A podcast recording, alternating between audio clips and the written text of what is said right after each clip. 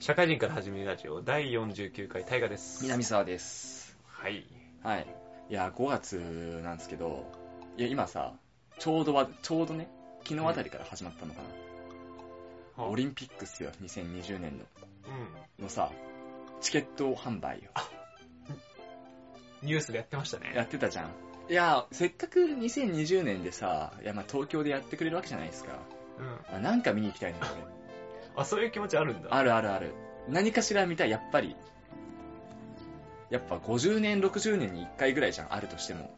うんその自分の住んでる国でオリンピックとかワールドカップが開かれますよっはて。いはいいや、何か見に行きたいなと思って、うん新聞読んでたんですよ。うで、まあ、体操やら、バドミントンやら、んうん見るんだけど、値段高え。うん7万6千とか。あそれ競技によって違うの違う。は体操見ようと思ったんだ、俺。あうん体操の男子決勝、跳馬鉄棒みたいなね。一番人気じゃなかったかな体操一番人気一番人気だよねうん、その白井雄三とかもいるし、うん時点が柔道とかだったか時点バドとかだったと思うなバトバドミントンそっちああ確かにだって強いもんね今そうそうそうそう123だもんね確かバドミントンが2番人気だった気がする、3番人気は卓球だったかなうんはいはいはいで見たんだけどさいや一番安い席でまあ3万とか一番高くて7万とかすんのよまあいいんじゃないかなぐらいかなそう俺も別にな7万くらいだったら全然いいなと思うんだけどタイがなんか行く予定あるなんか見たいとかあるないっすねあるあー、まあまあなんかあるとしたらあの開会式かなって感じはするけどね開会式なんか10万くらいするはずう、んあの行きたいとするならばうん、正直別に競技を見に行くっていう考え方だとあんまり開催国間がそんなになんだろうなああんま変わんなくないって思ってね世界選手権行きますとかでもあああまあまあ、ま正直ねあんまりかもなんかその場の空気ぐらいかなっていう感じだけど、でも開会式でやっぱ感慨深いものがあるかなってちょっと思ったかな、それがバカ高いんだよねあ、バカ高いそれは見たバカ高いそれバカ高いのどっちかって言ったら俺競技やっぱなんか見たいっていうのがねうん強いんだけど、開会式はまあねセレモニーはすごいいいんだけどさ選手入場とかはなんか俺途中で飽きちゃうしでもあれなんかさあのうん ABCD みたいな位置があってさ、うんなんかそれで分かれてんじゃん分かれてるでもさなんか A の中でもその両サイドあったりとかしてさ、うんその 100m とかだったらさどっちサイドみたいなうん話もあったりとかしてそこ選べなかったりとかするわ選べけなじいゃない、うん結構高いお金払っても運ゲーの要素が結構出てくるって話でしょ、いやーまあいか行く行かないかなああなんかタイ行くなら一緒になんか行こうぜみたいな話をしようと思ったんだよ、あの取ってほしいははチケット取ってほしいあー取ったらついえーて行く行くお金払うよ全然、くなるほどねうん、なんかあの情熱度合いがそんなに高くないからううんんそんなにでも行きたいっちゃ行きたいぐらいなるほどね会社の人にも 行こうぜって言われてうんあ行きますかって思ったんだけど俺さ2年後会社いるかなみたいな結構結構ハードル高いねそれね うそうそうそうそ結構ハードル高いよな2年後の約束、まあ、大河とは、まあ、2年あ後ー遊ぼうって言ったら遊ぶと思うんだけど、からいいんだけど、会社の人にさ、2 年後、あの、東京オリンピックこれ見に行こうぜって誘われて、 1枚余るもんね。いいけど、あなたも俺もいるみたいな、会社に。それなんかさ、その別で取っちゃって、席隣とかで、うまく、うんあ、。取れないのか取れないと思う。あ、そもそも取れないか。あ、なんかこう2。枚、連番はあるかもしれない。なんかやめちゃって、こう、あ、ちょっと気まずいみたいな。 なりそうじゃないなりそう。うん。でもメインのやつはね、でも難しいね。決勝、1日入れるのかね。 1日入れるけど、うんあの、なんだっけ、水泳とか陸上もそうだけど、予選と決勝別日にやったりするんだ。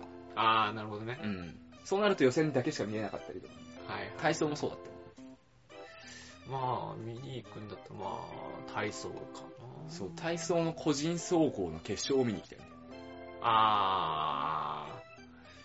いや、あるある。あるあるあるある。面白いもんね。面白い面白体い。個操は人総合はマジで面白い。体操は面白いと思う。柔道はそんなに。チルトは別にいいかな。レスリングとかもいいかもな。ああ、女子、男子あーまあ、どっちもいいかなどっちも強いでしょ。どっちも強い。うん。まあ、日本強いやつ見に行きたいっていうのはみんな一緒でしょうね。ああ、そうだろうね。そこら辺がもう変わんないわ。たださ、そう、今でもまだ運ゲーなのがさう、ん。出場選手固まってないんだよね。全部。あ今体操もさ、内村航平が出るか出ないか、まあ、怪しかあ、ったからさ。でも全体的に、それこそバドミントンが言う、あの、人気なのってそういうことでしょ。そうだろうね。あのもう決まってるからっていうか、あまあ、決まっ、こまのあ、人たち誰が出るだろうみたいそうそうそう。もうなんか、誰が取ったとしても、世界ランキングもな。うん。 1位、2位とかさ、2位、3位になったりとかさ、大体もう強いでしょみたういな。ん。決まってるとこはまあ人気だろうね。 まあ、バドの決勝とかもそうだけどさ、やっぱ、決勝まで日本が残ってるかも怪しい中で取るんだよね。そうそうそうそう。 まあ結構運ゲーだなと思うけどね。残ってなかったらお葬式だもんね。サッカーとか見に行きたいんだけどさ、うん。まだブロック分けもされてないからさ、うん、この日のサッカー取っても日本やってませんよみたいな。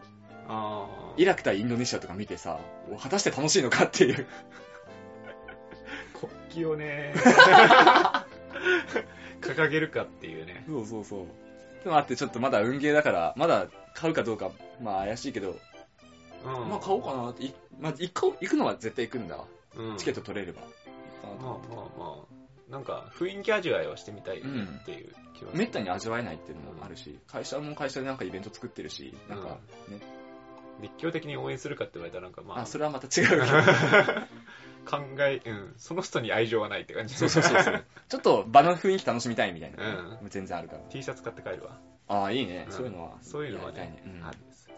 なるほどね。えー、先じゃん。先なんだけど、もうチケットは5月末で切っちゃうからの、一時、もしあああ、そうだよね。うんまたなんか、3時ぐらいまであるのかな。あ。る。確かそれこそ2時、3時になると、どんどん出場国決まったりして、そっからが本茶なのかな、みたいな。うーん。 1時だとまだ取りやすい気がする。確かに。だからこそ。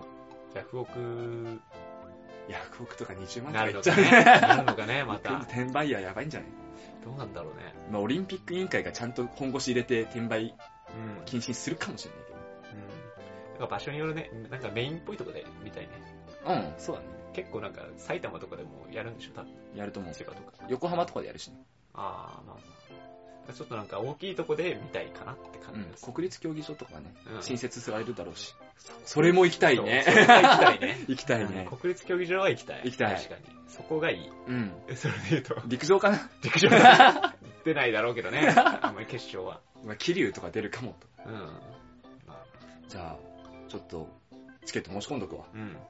そういう感じなんだ。そうそうそうそう。なんかでお願いしますよ。はい。まあ、皆さんもね、ぜひ、数年に一回のお祭りなんでね、行ってほしいなと思うけど。このラジオが果たして続いてるかどうかってういう。ーんと続いてい。ない。 続けるように頑張りましょう。続けるように頑張りましょう。多分、150回ぐらいですか。 150回ぐらうい。ん。で、またお会いしまし ょう。じゃあ、お会いと なって。じゃあ、今日は僕の哲学なんで。はい。じゃあ、本編行きましょうか。お願いします。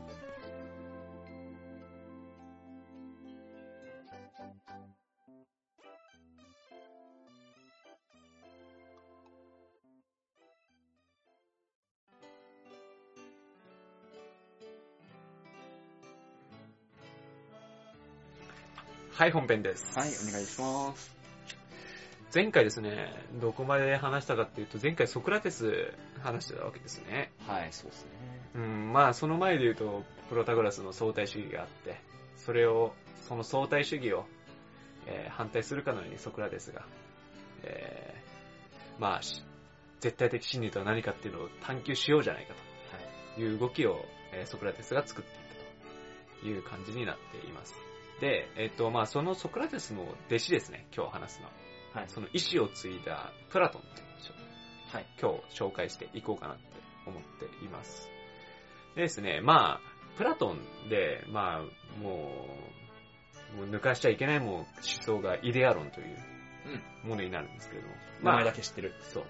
で、このイデア論っていうのを、えー、中心にして話していくような感じになります。で、まずこのイデア論って何ぞやというところを、まあ、順を追って話していくんだけど、まあ、そこら辺の丸い石を思い浮かんでください。悪いし。そう、皆さん、丸い石ころを見て、まあ僕たちは丸い石と思いますよね。うん。丸い石だなと思って。ただ、これを厳密に丸いかって言われたら、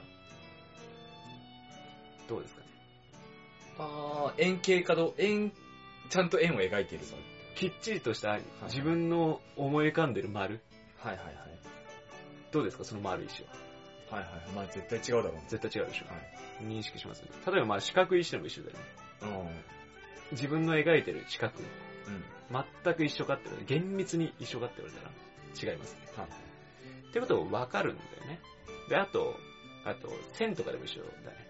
うん。例えば PC で線を描いたとして、で、自分の思い描いてる線があるとする。で、PC で描いたとしても、それは本当に線かって言われると、どんどん拡大してみてくださいよ。うん。ピクセルがあって。うん。ドット、1ドット。そう。そう。階幅段にながっちゃって、るねそう、幅があるじゃうんん。じゃあ全、厳密にじゃあ、理想の線かって言われたら、まあ違うって思いますよね。はい。そう。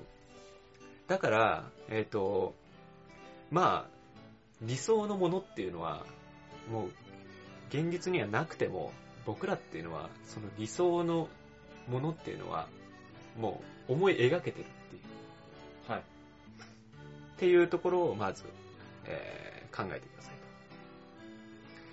と。ですね。えっ、と、まあ、このようにもう完璧な図形っていうのはどうやったって実現できなくて、目に見えないんですよね。はい。ただ、うん、うーん、その、なんだろうな、えー完璧な図形っていうのは想像できて理解できる。はい。うん。だからそこでプラトンはどう考えたかというと、えー現実世界とは異なる別世界に、その理想っていうのは存在するとはい。考えたわけだね。はい。うん。ちょっと難しいよね。で、その完全な、その、完璧な図形だったりだとか、その理想っていうものは、えー、イデアと名付けてます。はい。だからイデア論なんだよね。はいはい。うん。でですね、だから、まあ実際的なプロセスを言うと、はい。現実世界で物をこう見るときに、えっ、と、不完全を不完全だと認識認識することができますよね、と。ただ、えっ、と、実際に見るときに、えっ、と、認識するときに別世界を同時に見ていて、ほうほうほその完全な、えっ、と、丸を想像して、僕たちは、その丸っていうのは厳密な丸じゃないと認識する。う。はいはい。うんうんうんうはい。ん。わかりましたね。はい。はい。ここまでは。はい。で今まではもう、今丸とか、あの、四角とかで説明したけど、それってなんか例えば、概念的な話でも適用できて、はい。例えば、さっきソクラテスの話でも言った、その正義であるとか、はい。あの、美しさとかね、うん。とか、まあ何が良いことか、まあ善であるかとか、っていうことは、えっ、と、あの別世界に置かれていて存在していますよという話になっています。だから、えっ、と、まあ、例えば、あソクラテスは、その、絶対的な真理、絶対的な正義とかって何だろうかって一緒に考えていこうねって言っているから、その哲学者とは、その究極の理想を追求することを目標とする人間であると考えていた。はい。はい。うん。ですね。で、こっからちょっとね、考えが飛躍していきますよ。で、哲学者とし、哲学者は、えー、まあ、どういうべきかと、あどういう、どうあるべきかというと、えー、戻っちゃうけど、イデア、えー究極の理想を追求できる人間が哲学者ですね。はい。で、えっ、と、今、国がそうやって相対主義とかで、こう、蹂躙されている中で、えー国家としては、えーこういうイデアを知ることのできる人間こそ、王となり国国を運営するべきであるはい。と考えたのがプロトンです。考えがめちゃくちゃ飛躍しましたね。要は、哲学者が王王になるとなるべきだっていうことべきだと。オッケーオッケだから、この思想が哲学王思想というわけですよ。ーはあはあはあはこの考えっていうのは、まあ、正直、えーと、この時代で言うともう民主主義で政治家っていうのが決まってました。あ。はい。だから、えっ、と、まあ、実際に、じゃあ、えっ、と、哲学者が、王となって国を運営しましょうってなった時に、まあちょっと相反する考え方だよね。はあ、はあ、まあ、みんなで、えー政治家を決めてて、まあまあみんなで政治を動かしていこうねっていう考え方とは相反する考え方で、まあ、行くとこまで行っちゃって独裁政治みたいなことになりうるような思考になって、まあ、要は一番頭いい人が王になるべきだよねっていうよそううな議論そうだよね。そうそうそう。だから、まあ、後々にこのこの考え方、哲学を推しそうっていうのは、あ、鉄人を推しそうっていうのは批判されるわけですけれども、はい。プラトンはここまで行ってしまったという感じになっています。まあ、プラトンがここまで行っちゃった理由っていうのは、まあ、ソクラテスが大きく影響してるわけですよ。うん。結局。ソクラテスがあんだけ、えー国のことを思って、幸せってなんだっけとか、みんなで一緒に考えようよとか、えー正義ってなんだっけとか、まあ本当の政治、うん、本当に国のいいことってどういうことなんだっけっていうのを訴えた中で、えーそれも無残に死刑で殺されてしまったうとん。いう中で、まあ、正直だから、これが民主主義の限界なんだなっていうのをプラトンは考えてしまった。はいはいはい。いう感じなんだよね。だって民衆がこうやってみんなで選んだ政治家が結局ソクラテスを殺してしまったっていう。うんだから、こんなバカなことあるかと。うん。でソクラテスが、えー、まあ、国を運営するっていうのが、えー、いいよねっていう。まあ、はいはい僕はそうやって、それぐらいに考えてたわけですよ。うん。もう本当の何 か、そう、抜本的な改革って何ですかとか聞かれてもう論破されてるような人間が今国を動かしてるっていうのもそもそも間違ってんだろうって。はい。考えてて、まあそこをね、えー過激として、ね、過激化みたいな感じで考えていたわけです。はいあー、難しい。は難しいね。うん。うん。い。うんまあね、これは難しいわね。うん。で結局、えっ、と、国家のあり方を知ることが、うん、国家のイデアを知っている人が国を動かしていこうねっていう感じになっていまして、まあ、えー結局このプラトンはこの鉄が、鉄人を思想にたどり着いたわけだけれども、うん。結局さ、はい。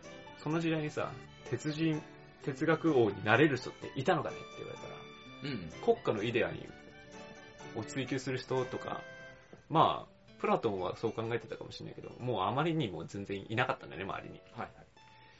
だから、鉄人王思想って、正直もう空想の今、理想でしかないうん。という段階はもうプラトンも気づいていて、じゃあどうしたらいいかっていう話を、えープラトンはその後考えたんだね。はい。それで、えっ、と、作ったのがアカデミーアっていう、はい。アカデミー。そう、アカデミーですよ。だからもう、えー将来的には大学の基礎となるような教育機関を、えープラトンは作ったわけです。だからもうこれって何かっていうと、もうか各国、えー国中の、えー優秀な子供たちを集めていって、英才教育をして、えーと哲学者を作っていこう。ものを、えー作ってい、えーいって、まあその生徒の中にも、もうアリストテレスっていう哲学者もいたわけで、まあ今後そのプラトンのえー教えを批判していくわけだけど、まあ、そういう人間も排出しているようなものを作っています。でですね、えっ、と、まあ、プラトンは、えっ、と、国家の運営方法っていうのも一応考えていて、は個人としてもね。えっ、と、まあ、それがなんか前回、前々回か、前々回のエンディングでちらっと話したんだけど、えーこ運営方法としては共産主義的な考え方を持っていたんですよね。ううん、まあ、国家の運営の仕方こうした方がいいんじゃないみたいなことはプラトンも一応考えていて。ん。えっ、と、まあ、私有財産を持たないで、うん。それを、えっ、と、鉄人王が私有財産を管理して、うん。えー平等に民衆に財産は配っていきますよと。まあ、この分配するような考え方ですね。はい。で、鉄人王自身も、えっ、と、私有財産を持たないで、えっ、と、まあ、いわゆる、こう、国家のイデアとか、えー正義のイデアとか、善のイデアとか、っていうのを追求するような求道者みたいな形で、えっ、と、自らは贅沢、贅沢な生活はしないということが一番いいこ国の運営方法なんじゃないかっていうのは一応、プラトンは提唱していたはい。という感じになっていますので、うんまあ、まあ、考え方としてはもう共産主義。だから今でも一応生きているような考え方うん。なんで、まあ、プラトン的にはそっちの方の考え方になっていたのかなっていう感じですね。はいはい。そう。だから元は、えーっと、まあ、民主主義とはまあ対極じゃないけど、まだ違ったような運営方法を考えていましたよ、という感じになっておりまして、えーっと、まあ、次はアカデミーア出身の、えーアリストテレスがこのイデア論っていうのをね、とか国家のあり方、うーんまあ国家の考え方ですね。は考いえ方を、えーメスを入れてですね、えー批判していくような感じ。で、。批判してていくのね。はい。そう。まあ、批判してどう考えていくか。うん。ことを、えーアリストテレスは考えていくような、えー感じになっております。はいはい。難しいね。えー難しいね。すごい難しいこと言ってるね。そうなんですよ。いや、わからんでもないけどね。あいや、なんだろう、国家の運営がさ、の理想を追求したら、共産に行き着くのがわからんでもないんだよね。あ、わからんでもないね。まあ、理想だなと思う。プラトンも多いし。でもそれで幸せって考えてたんだね、それが。うん。うん、でも結局うまくいかなかったんだまあね、今の世界を見れば、ろうな。うん。共産主義を掲げてる奴らなんてみんなわけじゃないから。そう。まあ、私有財産をね、まだ持たないで周りに分配するっていうのが、どういうことになるかっていうことはまだ考えてなかったっていう。ん。話なんだと思いますよ。で、次に話すアリストテレスというのは結構面白くって、あの、今まで結構ソクラテスもプラトンもそうだったけど、まあ割と感情チックというか、まあ、プラトンなんかは結構支援だよね。うん、ソクラテスが、まあ、王と民衆に殺されたから民主主義なんて、うん、こんなもんなんだみたいな見切りをつけたっていうことだよね。そうそうそう。まあまあそうなんじゃないかって話なんだけどね、うんそれも。まあただ、なんかどっちにも言えるのは結構文系的な考え方っていうところがあるかなって思っていて、まあ思考経路的にね、うん。ただ、えっ、と、次話すアリストテレスというのはなんか、まあ、結構理性、理性的というか、えっ、と、まあ理数系みたいな。な考え方で、いろいろ分解して考えるっていう、まあ事象、まあ、またちょっと戻って、こう、ものを、ものをものとして見る、うん。認識するっていうことからまず、あの、考えていくような人だから、まあそこは、また、どっちかというと僕ら的な考え方に近いのかなってアリストテレスは思ってるんで、まあ次は共感できるような内容なのかなはいはい。と思っています。はい。ってことでいいですかね。はい。じゃあエンディングに行きましょ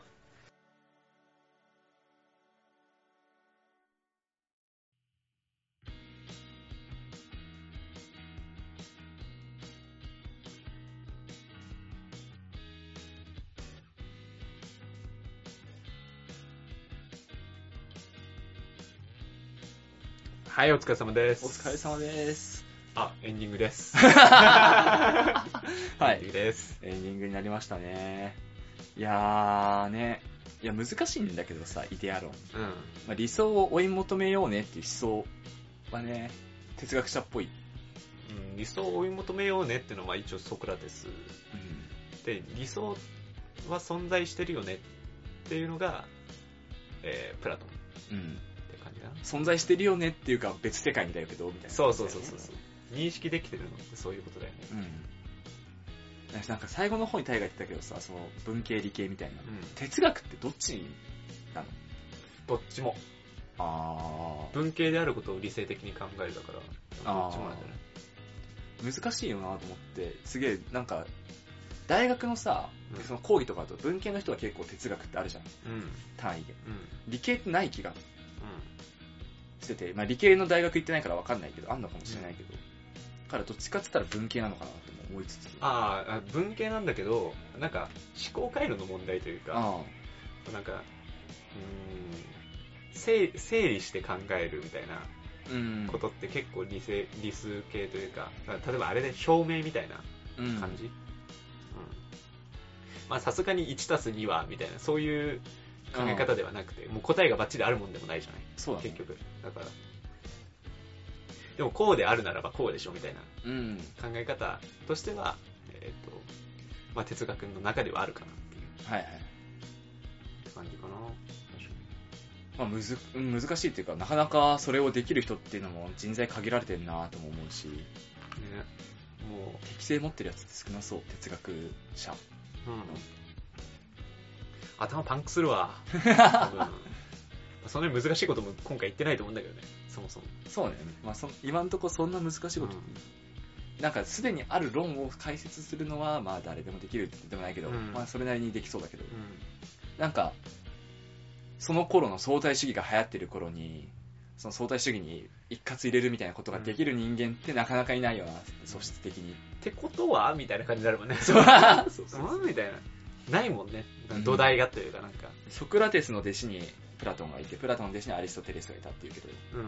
弟子に何教えてんだろうって気になるよね哲学を教えるってすげえ難しい気がするんだよね自分の考え、まあ、哲学を教えるってものはすでにある論理を教えるならさ今みたいな形でできるけどさ自分の持論があってそれを弟子に教えるっていう行為の難しさってすげえなって思うわうん。ねまあ、一種の宗教みたいなもんだよな。それは宗教に近いよね、なんか自分の考えを染み込ませるじゃないけどまあその頃ってそれほど歴史があるもんでもないし、うん、それで言うと、その哲学としての歴史もさ、うんないわけだからさ、結構もう、もうかん、その、主観でしょって言われたら終わりなレベルのさ、そうだねものを。だから人それぞれで終わらせられようと思ったら終わらせられちゃうんだもんうねんだからなんかもう、プラトンとかもいろんなものを多分、あの、書いてるんだろうけどね、他にも。ああのイデア論以外にそうそうそうそう。だからそれこそ、まあその頃のやつってみんなで一緒に話してこう、こうああだこうだ言うっていうのが、うんまあ一種の教育なんじゃないですかっていう。あーまあ確かに教育機関とかも、まあ、アカデミーイヤーができるまではそんなにってかもしれないで多分そのそのものを考えるっていうこと自体が教育だったんじゃないかなとは思うんだよね、結局だから別にあれじゃないそのものあの田を植えてとか、うん農業的な話だったりとかっていうのとはまた別のことをやってるわけだから、うんんそれそれ自体は結構希少なものなんだなって感じだねそうねじゃあ現状の国家ってどうなんだっけとかうんっていうのを考えること自体がかなり高度な教育だったんじゃないかなって感じすごいよねすごいけどねすごいわすごいの三段活用だったわああ、僕らでさえ考えないからね。考えないよね、国はどうあるべきまあ、いうん逆に今だから考えないみたいなとこあるけどねか。もうなんか完成形じゃないけどさある程度不自由ないうん。うん。からっていうのはあると思うんだよねなんか不満が溜まったら出てくるんだろうなってまた、うんそういう論争ってまあね。外交の状況はもうこれからどうしたらいいですかとか、日本としてどうしたらいいんですかみたい日本がとか本ね当に上に上まくったら出てくると思うよ、うんまた哲学者もな。うん。ソクラテスみたいなやつもだからもう哲学者なのかなって感じ。うん。だから哲学っていう考え方がいろんなとこに発生してるんだろうなっていう気うんがするけどね。まあでも要は最初の始まりは暇人が考えてたんでしょそうそうそう哲学者っていうのはもう、あの、そう、そういうことが、えっ、と、ゆとりができている時代っていう感じ。それで言うともう、上とかがそれそれまではひどかったから。生きていくのって精一杯のそう頃とそうは違っていたそうそうそうまあ、いい時代になってきてますよって感じ。そうっすね今だからこそ考えられること今はありすぎるっていう。 ありすぎる。すごいなぁまあ、すまあ、ささすがに歴史の偉人たちだからさ、うんアリストテレスとかもうんプラトンとかも、やってることはすごいんだけどさ、うその頃の民衆の動きの手のひら返しやばい。ん。聞くとべたびに思うわ。なんか一個さ、論が出るたびにさ、うお、すげえっつって、それだーって言って さ、いいよね、楽しいだろうね。民衆もね。もう、踊らされてるだけで楽しいだろうね。うん。今度はそっちかみたいなさ、新しいっつって。そう、出てこないじゃんね、僕らも。人それぞれだーって言ってさ、確かに人それぞれだーっつって。えもう iPhone9 か iPhone10 になるぐらいですよ。 民衆が沸き立つうね。ん、そういうもんですよ。それぐらいでしかアップデートされてないんで。そうね。うん。画期的な何か。心理学の時も話したけど、やっぱ昔と今ではだいぶ違うもんね状況が全然違うなって思うもんこの歴史の話とかさ、うん。うん。その昔定義された話とかを知っててもさ、まあ、今に当てはまるものからはまんないものまでなんか、あのー人間が成長するラインって、なんか、割と、その、上とかに密接に関わってるとは思うんだよね。うんなんか割とそそのなんかいいバランスが取れている時にその人間として考えが成長するというかうん今溢れすぎちゃってるとまあなんかそれはそれでそういうことを考えなくなってくるし、うんなんかやっぱり上がり調子まああれだよね日本でいうと高度成長期とかさ、そうだねあのもう日本が結構やばくなってその瀬戸際だけどえっ、とやっぱそこはギリの段階だよね、うんうんまあ、そんなにだからう上も多少ありつつみたいなさ生きていくのが精一杯ってわけでもないけそどうなかなか困窮した状態みたいなそうそうそうそうそうそうっていう時にじゃあこの世下の部分あの余ってるとこはそういうことを考えてううんみんなで動かしていこうぜみたいなパッションに生まれ変わるみたいなさ、うっんていうとこなんじゃないかなって思うよね最近さよくあの企業の歴史みたいなのよく見てるんだけどさうんうんその、まあ、昔ながらで言うと声優とかさ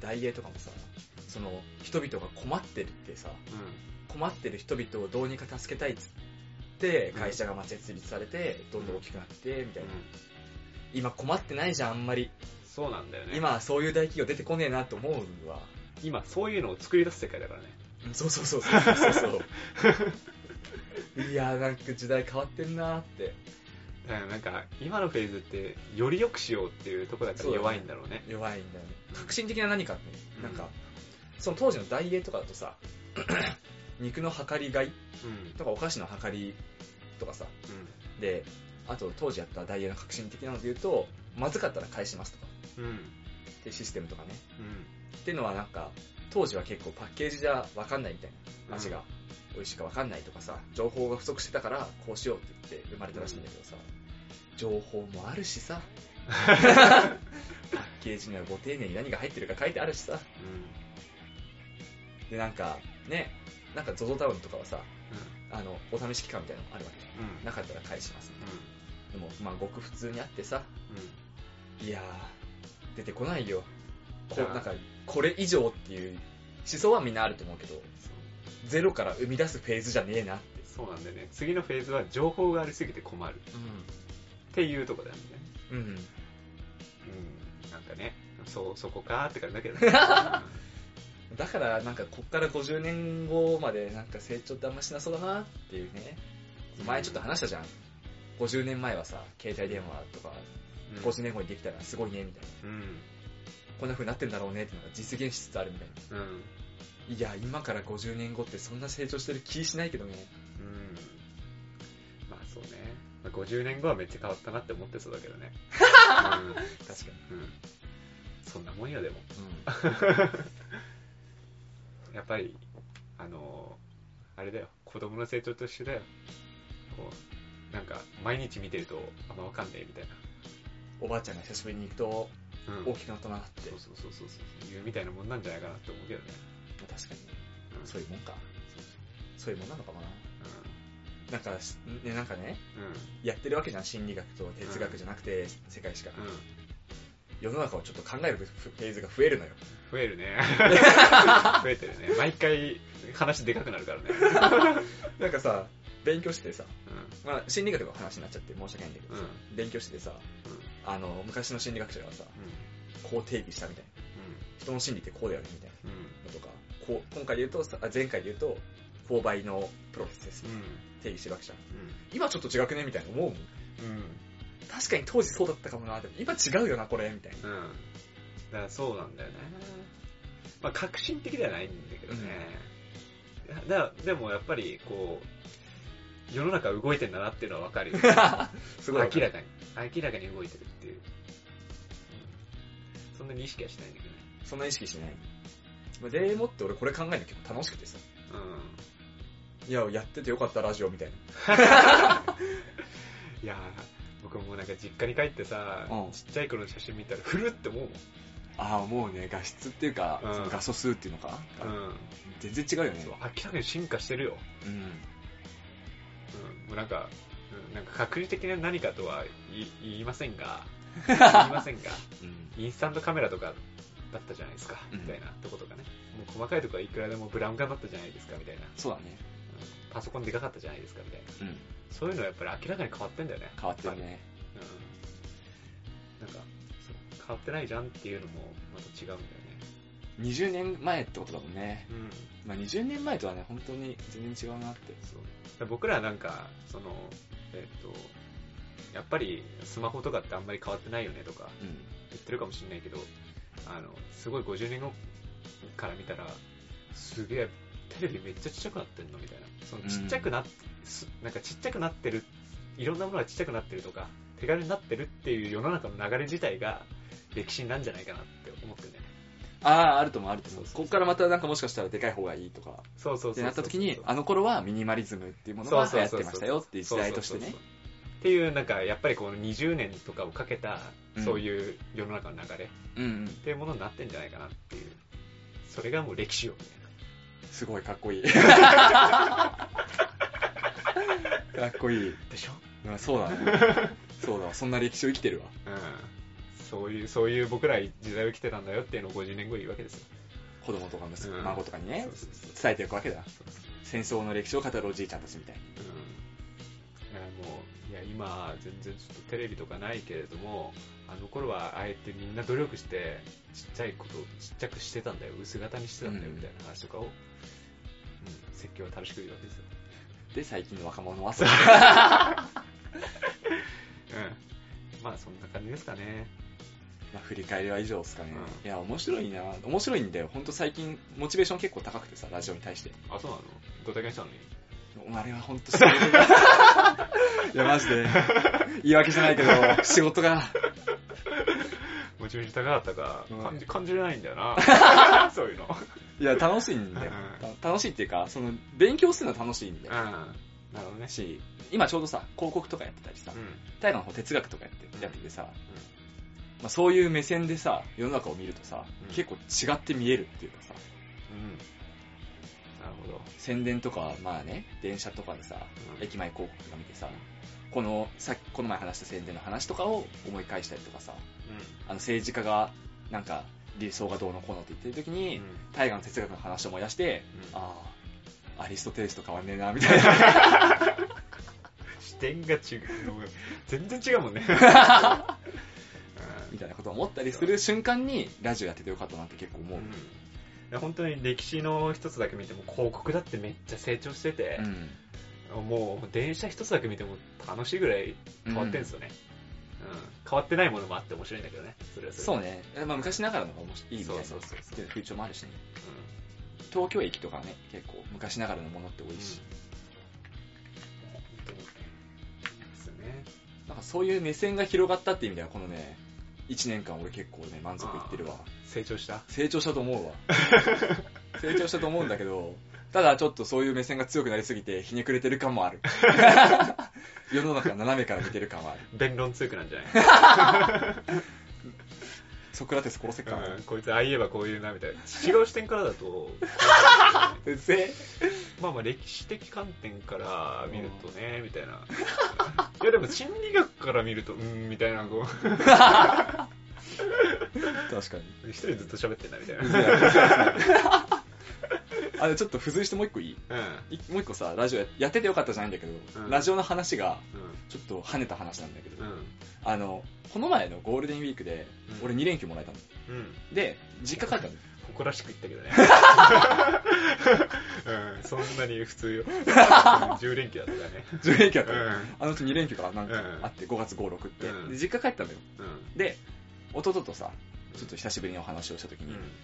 あの、動物占いやったのよ。ああ、はいはい。大人の動物あらあ占い。ら。はいはい。やって、弟の結果出して、うん。弟が何だったか忘れてたけど、フットワークの軽いコアラ、オレンジのコアラ、あ、オレンジの子ある。そうそうそう、はいとかだったんだけど、うん。その説明をしたのよ。うん。で、お前こういう性格でって書いてあるよって言ったら、ドンピシャって言われた のすげえな、動物占い。しかも、なんかその時さ、ブルーの狼だったじゃん、俺。うん。で、あの、最初はとっつきにくいけど、親しくなるとみたいな話があったっていう話された時に、それと同じことを職場で言われたわ、みたいな。話話したじゃんうんうん。その時に、弟も、弟が確か、フットワークの軽いオレンジのコアラが、うんあの、せっかちって言われがちです、みたいな。うん。って書いてあって、っていう話をしたら、弟も、今日言われたな、み たいな。ドンピシャだな めっちゃ当たってるみたいな。うわぁ。すごいね、大人の動物占い。いや、動物占いすごいよ、あれうん。当たってるもん。踊らされてんな。俺に あれ当たってるよ。いやー おすすめおすすめ。おすすめね。おすすめ。おすすめを教え合ってる中だから ね。1ヶ月、一ヶ月ごとぐらいね。これマジおすすめだからみたい ないや。動物占いは当たってるから。うあれは正義だわん。いい。よね。いろんな人に使えるからね。でももう一人の友達にもやったじゃん。あ あれも合ってる合合ってたし合っ逆に大河の友達会ってないって言ってたって最初説明されたじゃん。うん。うん。合ってるでしょ、 多分。いや、多分合ってんじゃん。合ってる本当合ってるんだよ。本当合ってんだけど、痩せ我慢してる。本当合ってると思う。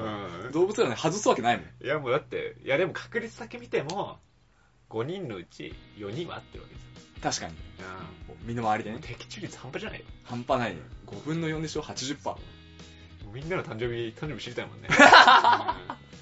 とやりたいわ。うんそう。ちょっとね、いろんな人にやってみようね。今度ちょっと新卒の歓迎会あるから会ってさ、かん 漢字あるんだけどさ、動物占い持ってったろかなみたいな。ちょっと先に誕生日だけ教えてもらえます そう、先に。誕生日だけいいっすかつって。その人のこと全然知らないで、それやってもあんま面白くないでしょ。確かに。そいつがどうだかわかんないじゃん。 逆に、家内のメンバーのやつを聞いて、その人に紹介するみたいな。あー、そうね。で、それ言えば、家内の人が、確かにあるな、みたいな。課長そういうとこありますよね、みたい な話とかになれたら面白いかもしれない。女子 か。女子か。ほんと占い大好きの女子みたいな。 確かにちょっと合ってるって言われると楽しくなっちゃうん確かにね。うし、やっぱタイ、俺が見てる中だと、タイガと、タイ、俺とタイガの共通の友人と、俺と、えー、弟、うん的率的中率100%だから。うんもうね、うん。 もうバイブルになっちゃ う。人を判断するバイブルそう結婚相手のやつ、もうその人にすればいいね。誕生日こう見てさ、うん何年の何月何日、あ、まあまあまあ、ありありみたい な。ありあり。相性マッチングみたいな。そうや るわ。そう今度合コンとか行ったらやるわ。いいね、なんかラジオやっててよかった話とか、一番最後の時になりたいね。最終回で。 うん、最終回で。どうでしたみたいな。寂しいねみたいな感じで。確かに。最終回いつやるうん、いやー。まあ、50年後とかそのもんじゃない、そうだねう。 50年後ぐらいにはそういう話ができるようになるといいね。んうん、どっちかがちょっとボケ始めてたら、 前回何やったっけそれ聞いたの4回目みたいな。 今回は哲学のソクラテスについてってそれやったよ、タイガーそれはそれで聞いてて面 白い。かもしれない。限界を、限界を超えろみたいな。ボケを乗り越えて勉強しますみたいな。そしたら名前もね、老人から始めるラジオにしよそう。それはそれでね、聞く人ももういる時代になってますよ。う。そう、老人とかもね、お年寄りも聞く時代になってるから。いやもう最近同じこと話す人いるよね、本女子とか多いよね。あのなんか女性批判みたいになっちゃうけど。当。なんかまあ、お酒とか飲んでると、うん。 1時間に4回同じこと話す人がいて、ああ、そういうことか。そういう感じか。びっくりした。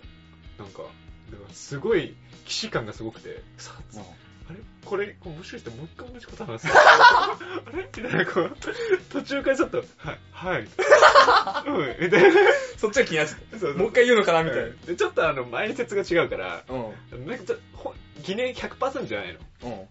ほ本当にこれ 話すちょっとあの、ま前が違うから、ちょっとなんか、うん。確信持てない。来るか来るかみたいあな。ーみたいな。一緒そう一緒みたいな。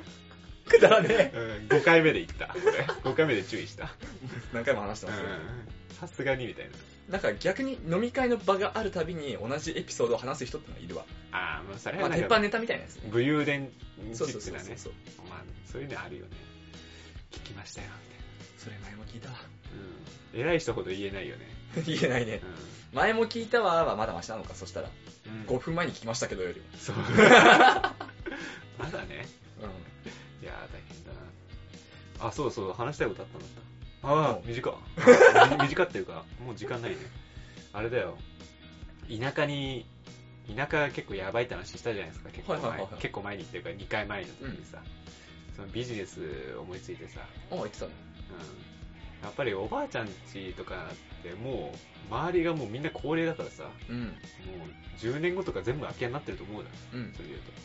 そこにさ、なんかもう、例えばエンジニアとかさ、クリエイター、芸術家とかをさ、バッて、そんでさ、うんそこの村みたいなの作ったらめっちゃ面白そうだな時はそうみたいな感じそうそうそうそうそう、空き家ビジネスみたいなすげえなんか面白そうだなと思ったあーありかもねうんまあいろいろ難しいんだろうけどね、その制約制約というか、そこのしあの相続された人とかのうん、あの権利とかがすごいあったりとか、まあ、例えば自治体とかね、そういうのもうんある,、あるだろうけど、だからそうなったらすごい、あのいろいろ楽しいんじゃないかなと思って。そのクリエイターみたいな人たちを下宿させるじゃないけどそうそうそうそうまあ、施設として活用しようみたいなってなったらさ、えー、とそこに有名な人ができたらさ、まあ、俺も俺もみたいな感じで、うん切磋琢磨もするであろうし、まあ、そこにみんな集まってんだったら刺激を受けたいって思って来る人もいうんいるし、でさあの周りのおじいちゃんおばあちゃんはさその若者大好きだからさおにぎり作ってあげたりとかすするわけじゃない話し合いでもできるじゃないうんもう回るよね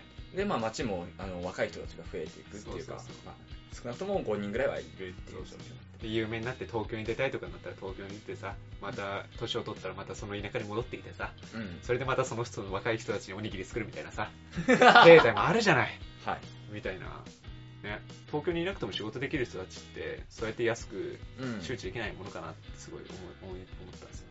あれとかはいいかもねその専門学校生みあそうそう。だから一つ思ったのが、受験生とかね。たいなあの、浪人、浪人村みたいなの作りたいうんうんうんそういうのはありだと思う全然 の。お前らネットばっかやってるから勉強できないんだろっ つってもう、繋がんねえから 4G みたいな。なるほど ねそこまで確立していくのうんとかね、うんやったらさ、みんな切磋琢磨してやるじゃない。うんでネットも繋がんなかったら勉強削減するじゃない。まあ僕もなんか、おばあちゃんちとか行ったら、思うのよ。なんか、やっぱり、まあ携帯は繋がるけど、ネットはできないから、うんまあ本読んだりだとか、まあそういうふう方にシフトしていくからさ、まあそういう環境向いてんのかなとか思っうて。んで、もうそうやって頑張ってる学生もおばおばあちゃんたち大好きだから、うんね。いいよね、そういうの。いやありだと思うよただそのビジネスは、ちょっと軌道が乗ったら 教えて。軌道に乗ったらちょっと乗るわ。うん。乗るまではちょっと手出さないよ。そう、なんか、あの、資料は作れそうだなと思った。 企画書書く。そうそう、企画書は作れそうだなって思ってそうか。そうそうそう。で、なんか、あの、面白そうだなっていうか、なんか、こう、福井に帰って、周りを本当におばあちゃんとかしかいなくて、うん。あ、これ、しかもみんな80とか、やっぱり、うんあれ20年後ここどうなるのと思って、ああ、まあ確かに。って思って、あと、普通にもったいないなと思単純にね。って。こんな立派な家とかがさ、誰もうんそう住まないっていうのはもったいないなと思ってね。いや、だって今、おばあちゃんも12部屋ぐらいある一軒家にさ、一人で住んでたからさ、そういうのはね、いや、難しいね。もったいないしね。そう、もったいないし。で、もう東京にだけすごい密集してさ、若者がいっぱいいるでしょ。い。で、こんなクソ狭い部屋でねう、ん、本当に。悠々自適に過ご して。いやー、本当にこの部屋もいいけどさ、まあ、もうちょっと、なんかや、そういうとこでうん。想像力とかを養える人たちもいるかなと思うう。ん。まあクリエイターとか、浪人生専用のシェアハウスを、向こうのいい一軒家でやろうねっていうビジネスだよねあともう PC あれば何でもできますっていう人だったらもう別にそこでいいじゃんって思ってさ、うん。スカイプで会議できるしさ、みんなでうんテレカンができるしさ、うん、いいんじゃないと思って、それもう激安で済ませてさ、うん。うん、おばあちゃんの郷土料理食わしてやるよみたいなさ、うん。うん。よくない いや、そう思いついただけでし軌道に乗ったら教えて。た。うん。手出すわ、そしたら。うん。お前お茶組しかやらす、やらせねえから雑巾がけもするけ ど。机拭きますな。うん。だからちょっとあの、エアビー的な考え方だよね、でもね。うん。うん。一緒に乗ってくれる人募集してます。はい。いや別にそんなに本気でやるつもりはないんだけどね。面白いかもしんないけど、うんありだと思うけどね。一つの案としてあるかなと思いました。じゃあ、お便り募集しております。はい。えっ、と、シャカラジ199にアットマーク Gmail.com です。シャカラジは英語199には数字です。syakaradi199 にアットマーク Gmail.com です。えーブログとかツイッターのコメントでもお待ちしております。えーあと、このポッドキャストはアンカーに移行しますので、えっ、と、今、Apple Podcast に2つ乱立している状態ですので、えっ、と、5月末にえー今皆さんが登録しているポッドキャストをクローズしますので、アンカーから登録、配信してる方を登録してください。また、ツイッターとかブログでもこ告知しますので、そちらもご覧ください。はい。 OK ですかね。 OK です。はい。じゃあまた来週お待ちしてます。んん 来週お会いしましょう。はいじゃあ、大河と。南沢でした。